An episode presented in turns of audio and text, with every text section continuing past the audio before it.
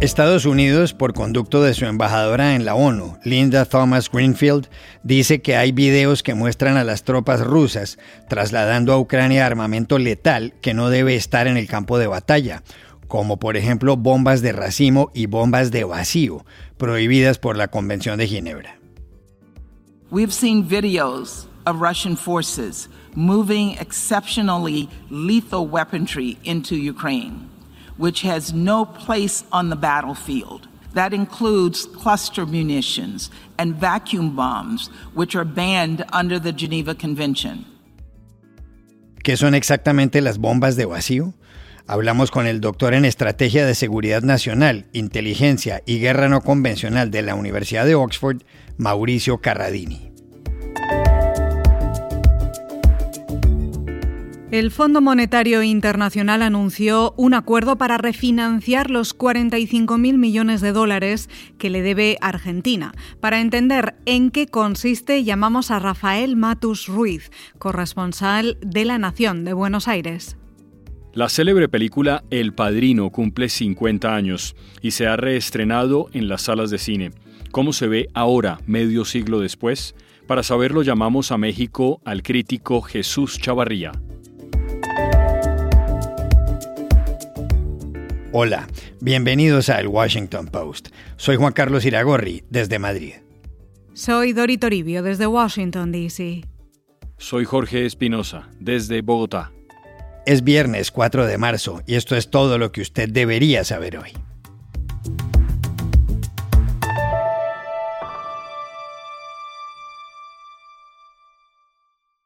Ayer, casi una semana después de que Rusia empezara a invadir Ucrania, representantes de ambos países acordaron la apertura de corredores humanitarios para la evacuación de los civiles.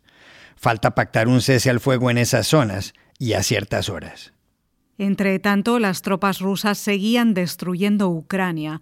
Ayer tomaron la ciudad de Gerson, de 290.000 habitantes y situada a orillas del Mar Negro, y continuaban la ofensiva en Kharkov y en Kiev, la capital. Más de un millón de personas han salido del país. Y al momento de grabar este podcast, el ministro de Exteriores ucraniano, Dmitry Kuleva, daba una noticia preocupante decía que los rusos habían atacado la central nuclear de Zaporilla, la más grande de Europa, y que su explosión causaría un daño diez veces mayor al de Chernóbil. En Moscú, el presidente de Rusia, Vladimir Putin, que insiste en que hay que desnazificar Ucrania, dijo que la operación militar que ha puesto en marcha se está cumpliendo según lo planeado y que los inconvenientes han sido resueltos. Хочу сказать, что специальная военная операция идет в строгом соответствии с графиком, по плану. Все поставленные задачи успешно решаются. En Ucrania, el presidente Volodymyr Zelensky pidió ayer una reunión cara a cara con Putin. Y en Francia, el presidente Emmanuel Macron, tras hablar casi dos horas con Putin, dijo que lo peor está por llegar. Según la ONU, esta guerra puede causar más de 10 millones de desplazados. En Estados Unidos, el periodista de la cadena ABC, George Stephanopoulos, le dijo ayer al canciller ruso Sergei Lavrov que el mundo está viendo cómo Rusia mata civiles en Ucrania y está oyendo las mentiras rusas sobre esos ataques. Lavrov respondió que no se pronuncia sobre conjeturas y que ahora hay muchas. The world is seeing civilians being killed in Ukraine by Russian bombs.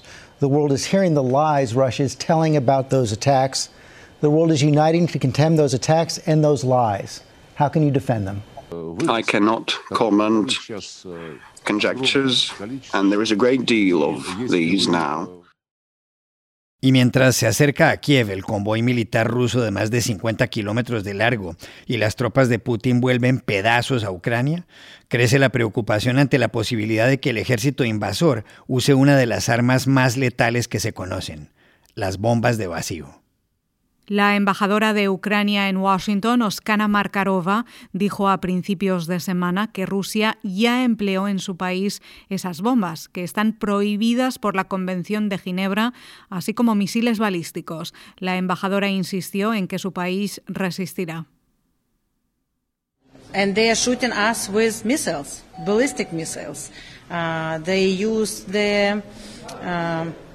Vacuum bomb today, which is actually prohibited by Geneva Con Convention. So, you know, the devastation that Russia is trying to inflict on Ukraine is, is large, but we Ukrainians will resist.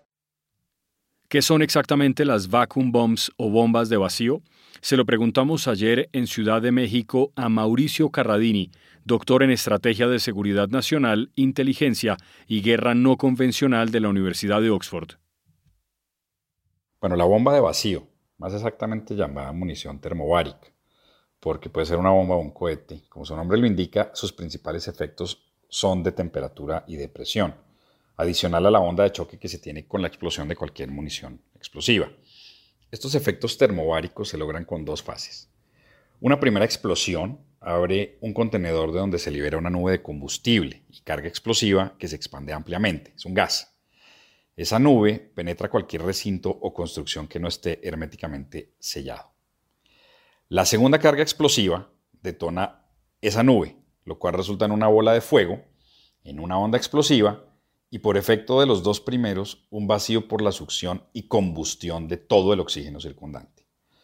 Esas municiones vienen en distintos tamaños y formas y su radio de impacto tiene más que ver con las propiedades del gas que se libera que con la carga explosiva de una munición convencional. Como sabemos, los gases tienden a expandirse para llenar cualquier espacio. Así que mientras en una explosión convencional uno está protegido por barreras físicas como paredes y muros o estar dentro de un túnel o dentro de una cueva, en este caso el gas habrá llenado el espacio circundante.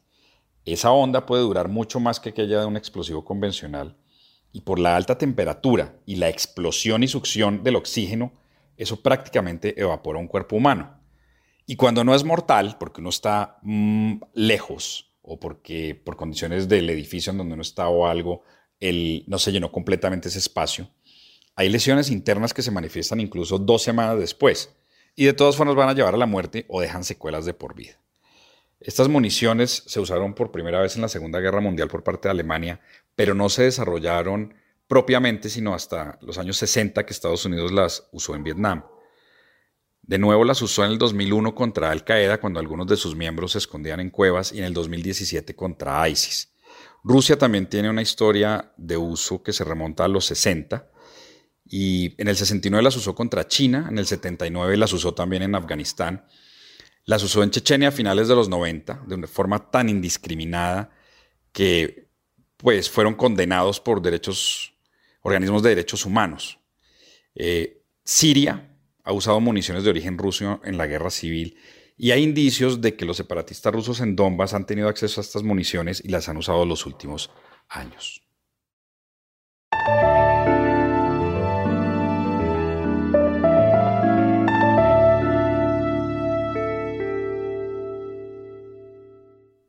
El Fondo Monetario Internacional anunció ayer aquí en Washington que ha llegado a un acuerdo para refinanciar los 45.000 millones de dólares que le debe Argentina. El fondo dijo que se trata de un acuerdo pragmático, realista y creíble. La idea es que la Argentina pueda pagar lo que debe del préstamo de 57 mil millones de dólares que le hizo el fondo en 2018. Ese ha sido el préstamo más grande que ha concedido el Fondo Monetario Internacional. En esa época el gobierno argentino estaba presidido por Mauricio Macri. El sucesor de Macri, Alberto Fernández, le envió ayer mismo el acuerdo al Congreso argentino para su aprobación. Allí el asunto no pinta fácil. Los kirchneristas, que son de su propio grupo político, se oponen. ¿Cómo entender el acuerdo? Se lo preguntamos ayer en Washington al corresponsal de la Nación de Buenos Aires, el economista Rafael Matus Ruiz, que ha cubierto paso a paso todo esto. Mira, Juan Carlos, el Fondo Monetario Internacional y la Argentina acaban de cerrar un, nuevo acuerdo técnico por el cual el fondo eh, le entregará a la Argentina un nuevo préstamo por 45 mil millones de dólares que la Argentina a su vez va a utilizar para pagar el préstamo que había sacado el presidente Mauricio Macri en 2018. O sea, básicamente lo que estamos viendo es una refinanciación tradicional del Fondo Monetario Internacional que te da un préstamo para que vos pagues un préstamo viejo. Eh, el nuevo acuerdo, que todavía debe ser aprobado por el Congreso de la Nación en la Argentina y después debe ser aprobado por el director ejecutivo del Fondo Monetario Internacional aquí en Washington, es un acuerdo liviano. Eh, no ataca los problemas de fondo de la economía argentina, pero de alguna manera comienza a desarraigar o a solucionar algunos de los desequilibrios que el país arrastra desde hace muchísimo tiempo, como por ejemplo la inflación o el déficit fiscal.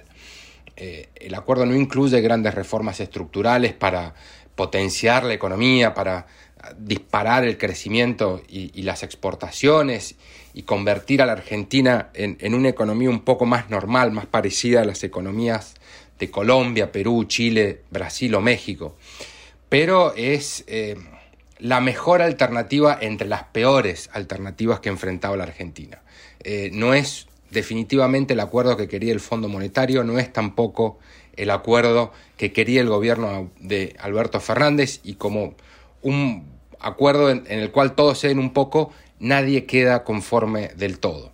Pero este acuerdo sí le permite a la Argentina conseguir cierto oxígeno financiero para los próximos años y además evita que la Argentina caiga en un default, en un impago con el Fondo Monetario que le hubiera asestado a la Argentina, a la economía argentina, un golpe muy muy duro y lo hubiera puesto en un derrape mucho mayor al que ha sufrido en los últimos años.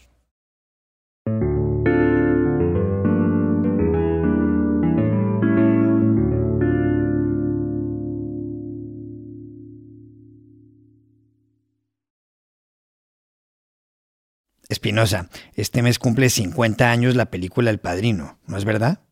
Sí, Iragorri, El Padrino, que para muchos es la mejor película de la historia del cine, cumple 50 años. El American Film Institute dice que solo Ciudadano Kane de Orson Welles la supera. El Padrino es la historia de la familia Corleone, que emigró de Sicilia, de la isla italiana de Sicilia, a Nueva York para convertirse en lo más poderoso de la mafia, palabra que, por cierto, no se dice en toda la película. Una de las cosas más fascinantes del Padrino es que sirvió para resucitar a Marlon Brando como actor. Él llegó incluso a improvisar líneas en los diálogos y decidió renunciar a su salario de un millón de dólares a cambio de otro de apenas 120 mil. Marlon Brando encarna a don Vito Corleone. Aquí está diciendo una de las frases más famosas de la película cuando hablaba con el cantante Johnny Fontaine, protegido de la familia. I'm gonna make him an offer he can't refuse. Ah, claro. I'm going to make him an offer he can't refuse. Voy a hacerle una oferta que no podrá rechazar. Espinosa. A propósito, El Padrino es la adaptación de la novela de Mario Puzo publicada en 1969 y que, fíjese bien, fue el primer libro de bolsillo en vender 6 millones de copias. El famoso crítico Vincent Canby se refirió a esa adaptación así. Coppola ha realizado una de las crónicas más brutales y conmovedoras de la vida estadounidense dentro de los límites del entretenimiento popular. De esa dirección de Coppola han quedado para la historia la genialidad de Al Pacino, de James Caan, de Robert Duvall y de Diane Keaton. El Padrino ganó tres premios Oscar, entre ellos el de Mejor Película y Mejor Actor. Su música, casi toda compuesta por Nino Rota, también fue muy elogiada. Este es un fragmento del Vals del Padrino.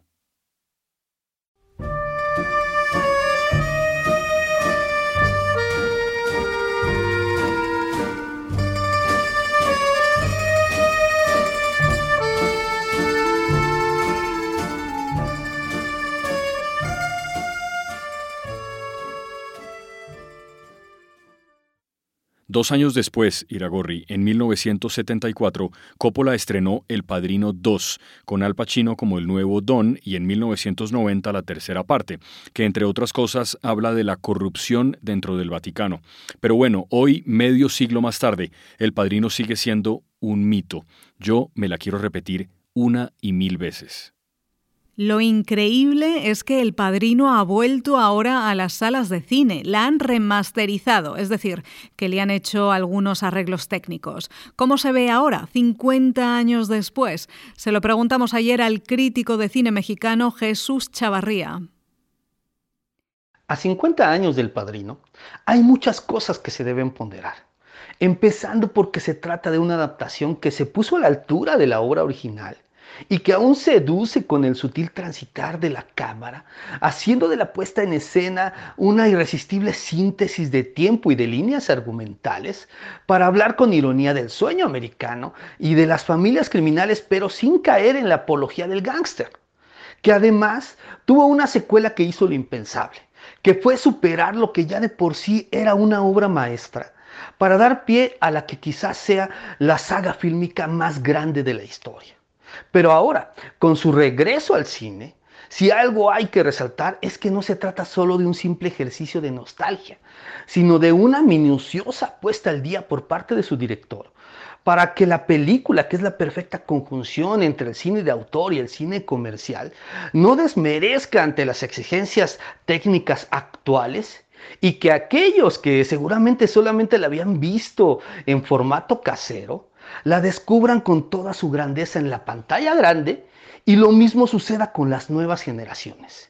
Y eso es una oferta que no se puede rechazar.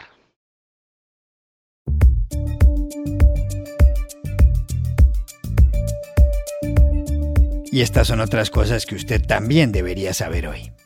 En Estados Unidos, el comité que investiga el asalto al Capitolio dijo el miércoles que el expresidente Donald Trump participó en una conspiración criminal para revertir los resultados de las elecciones de 2020. Según un documento presentado ante un tribunal en California, Trump y miembros de su campaña trataron de conspirar para defraudar a Estados Unidos y obstruir un procedimiento oficial del Congreso para la certificación de los votos electorales. Esta es la acusación más seria planteada hasta el momento por la Comisión Parlamentaria.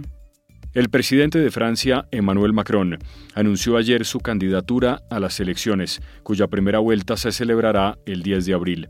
Macron, que llegó al Palacio del Elíseo en mayo de 2017, aspira a renovar su mandato al frente de la segunda economía más grande de Europa. Lo confirmó en una carta publicada por la prensa francesa, en la que dice que no podrá hacer campaña como le hubiera gustado debido a la guerra en Ucrania. Macron es el favorito en las encuestas y le siguen la ultraderechista Marine Le Pen y el periodista Eric Zemmour. Y aquí termina el episodio de hoy de El Washington Post, El Guapo. En la producción estuvo John F. Burnett. Por favor, cuídense mucho. Y pueden suscribirse a nuestro podcast en nuestro sitio web, elwashingtonpost.com, seguirnos en nuestra cuenta de Twitter, arroba el post, y también nos encontrarán en Facebook buscando el Post Podcast. Chao, hasta la próxima semana, que ojalá sea mejor que esta.